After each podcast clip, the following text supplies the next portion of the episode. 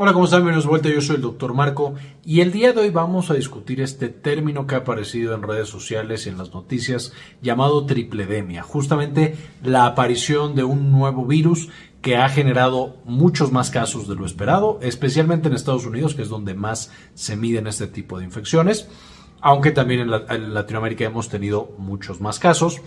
Y vamos a hablar justamente de este nuevo virus, de dónde salió, qué está pasando, si es muy peligroso o no.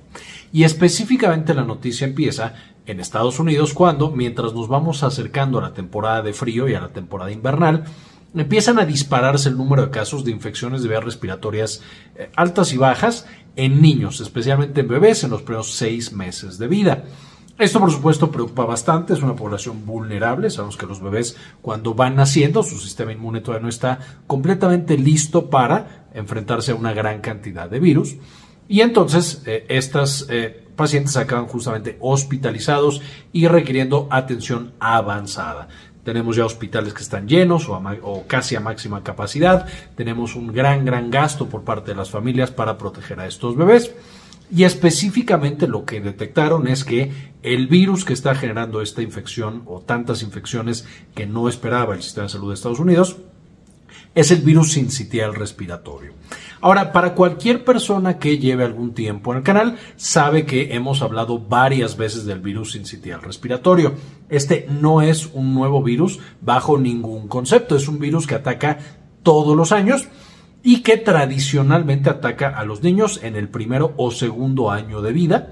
La mayoría de los casos son casos que son autolimitantes, es decir, el bebé se infecta, eh, va a tener problemas respiratorios, va a tener una gripa, va a tener tos y demás, y la mayoría de los casos se curan de manera muchas veces espontánea. Es decir, no se les da ni siquiera algún tratamiento, a lo mejor solo de soporte para bajar la fiebre, para bajar las molestias, pero no hay literal un antiviral que nosotros tengamos que dar para proteger a estos niños. Este virus sistema respiratorio, como mencioné, ataca todos los años en diciembre y el principal riesgo con el virus sistema respiratorio es en los niños que tienen algún problema extra del sistema inmune o de pulmones o de corazón. Es decir, bebés prematuros están en alto riesgo de tener complicaciones por virus sincitial respiratorio. Los bebés que tienen problemas pulmonares, ya sea porque fueron prematuros o porque tienen displasia pulmonar o que tienen fibrosis quística, etcétera, etcétera. Y finalmente bebés que tienen cardiopatías, que su corazoncito no se formó de manera adecuada, tiene alguna enfermedad. Esos también están en un riesgo importante justo de presentar eh, problemas por virus sincitial respiratorio. Ahora, con esto, si siempre había habido, ¿qué es lo que está pasando en este momento? Básicamente la pandemia tiene mucho que ver. Cuando aparece el virus COVID-19 o SARS-CoV-2, eh, tenemos que muchas familias empezamos a protegernos mucho más. Los que tenemos bebés pequeñitos no salíamos, nos lavamos muchísimo las manos, utilizamos cubrebocas y eso naturalmente hace que el bebé esté protegido del coronavirus, del SARS-CoV-2, pero también que no se exponga a otros virus, es decir, influenza y virus sincitial respiratorio. Entonces, ahora que nos hemos relajado, que han bajado las restricciones, por supuesto, los niños empiezan a exponerse a los virus y entonces el número de casos que nosotros hubiéramos tenido en un año eh, se acumula dos o tres años todos juntos porque tenemos todos estos bebés y niños vulnerables que se están exponiendo a virus sincitial respiratorio y a influenza. Y también, como lo hemos platicado muchas veces en este canal, el virus sincitial respiratorio y también la influenza que le está dando a estos niños pequeños, porque son muy vulnerables, naturalmente la otra población que es ideal para que se propague el virus es en los adultos mayores. Pacientes de más de 65 años ya también son mucho más vulnerables a infecciones, y en este caso infecciones virales, y entonces todos estos adultos mayores también empiezan a contraer virus sincitial respiratorio e influenza, siendo muchas veces una infección grave. Ahora, con esto, ¿qué es lo que tendríamos que hacer? Les voy a dejar en la parte de arriba algunos videos hablando de influenza y de virus sincitial respiratorio con mucha más precisión, solo recordando primero, vacunación, No existe vacuna para el virus incitial respiratorio, se está tratando de desarrollar y de hecho Pfizer acaba de anunciar resultados prometedores para una vacuna que se le aplica a las mamás, que por supuesto cuando nace el bebé ya nace con anticuerpos de la mamá, pero hasta el día de hoy que estamos grabando el video, que sería 17 de noviembre del 2022, no hay vacuna para virus incitial respiratorio. Por el otro lado, para influenza sí tenemos una vacuna. La vacuna de la influenza debería aplicarse a los niños a partir de los 6 meses y a los adultos mayores a partir de los 65 años. Y se aplica, por supuesto, año con año para proteger de la influenza de ese año muy particular. En cuanto a la prevención, volviendo al virus incitial respiratorio, aunque no tenemos vacuna, en este momento existe un anticuerpo monoclonal llamado palivizumab que se le aplica a los niños, de nuevo, en los primeros meses de vida antes de que llegue la temporada invernal, más o menos en octubre, noviembre, es cuando tenemos que aplicar vacunas e, y esto que se llama inmunoprofilaxis. Se le aplica al bebé y evidentemente lo que va a hacer es que se proteja al tener anticuerpos sintéticos en la sangre, porque se le aplicaron a través de la inmunoprofilaxis. Ese bebé va a estar protegido de la infección grave por virus incitial respiratorio. En cuanto a antivirales. Tenemos de nuevo para influenza sí existen los antivirales. De los más utilizados es el oseltamivir. Para virus incitial respiratorio en la actualidad no existen antivirales. Entonces, eh, de nuevo, en virus incitial respiratorio vamos un poco más atrasados. No hay vacuna, hay inmunoprofilaxis y no hay tratamiento específico antiviral.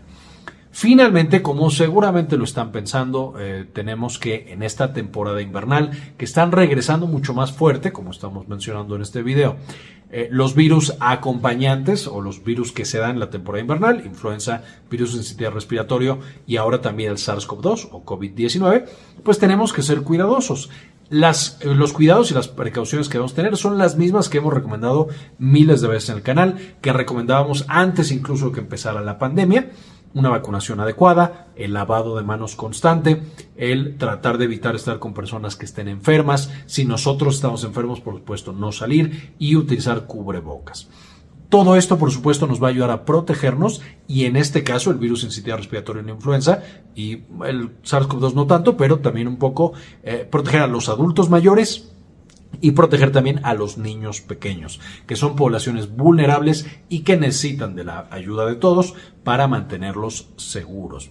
Entonces, de nuevo, la eh, tripledemia no es realmente un virus nuevo, es un virus que ya existía. Eh, son tres virus que están en conjunto en la temporada invernal. Esto pasa desde hace muchísimos años, solo que antes solamente eran influenza y virus en sitio respiratorio, que lo hemos platicado el canal muchas veces. Ahora se está agregando SARS-CoV-2, que por supuesto ya estamos mucho más acostumbrados como población general a saber cómo lidiar con el SARS-CoV-2. Ya tenemos afortunadamente vacunas que son altamente efectivas, ya tenemos tratamientos antivirales y ya lo conocemos mucho, mucho más. Esto no es para entrar en pánico, pero definitivamente tenemos que ser precavidos y cuidadosos y no llegar a los niveles que en este momento parece que ya están en Estados Unidos, con una gran cantidad de niños y adultos mayores teniendo estas infecciones potencialmente severas.